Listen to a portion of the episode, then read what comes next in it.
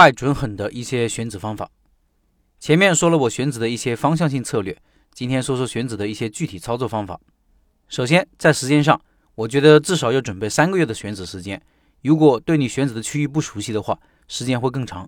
有了这个心理准备，你才会不慌不忙、不急不躁的找铺子，而不是看到一个铺子就急于下定金。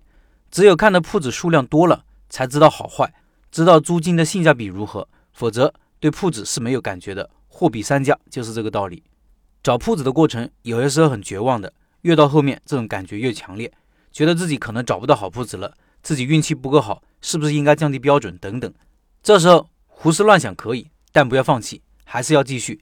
也许明天或者下个转角你就遇到满意的铺子了。选址的过程就是这么奇妙，你寻寻觅觅踏破铁鞋，回头就在灯火阑珊处。选址要买个电动车，这是最高效的工具。有些人喜欢骑共享单车。效率太低了，骑得满身大汗又累，开车也不行，要找停车位，也不方便观察商圈和人流，会浪费很多时间。要线上和线下结合起来，可以先五八同城上搜索感兴趣的铺子，打电话咨询好，如果租金合适，就可以骑电动车实地去考察。看完铺子后，你还可以顺便把附近的店铺都看一下，也可以直接去你的目标商圈一条条街去转。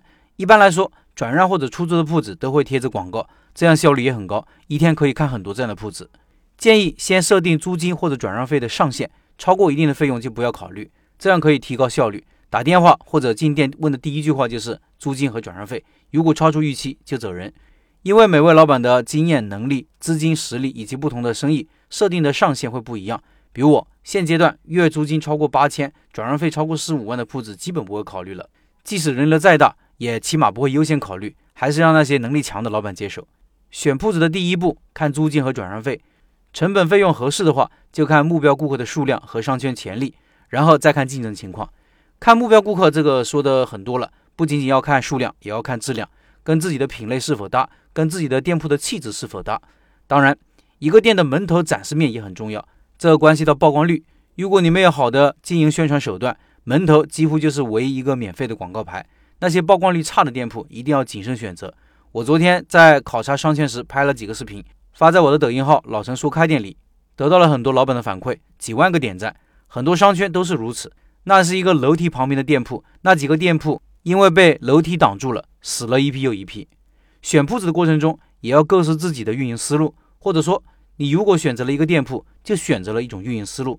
前面说的被楼梯挡住的店铺能不能选择呢？也可以，但是你一定要知道这个铺子的问题所在，没有曝光。就要在其他方面下功夫，产品上要过硬，要有差异化，有独特性。开始要舍得做活动，要有耐心做宣传。如果你看上一个好铺子，很想要，但是对于人流量情况还不是很确定，可以先付点定金，然后给自己一两天时间看人流。看人流不需要一天到晚在看的，一周选择四天：周一、周三、周五、周六，每天选择比较有代表性的时段。什么是比较有代表性的时段呢？就要看你做啥生意了。比如做早餐的老板，当然要在六点到八点去看看。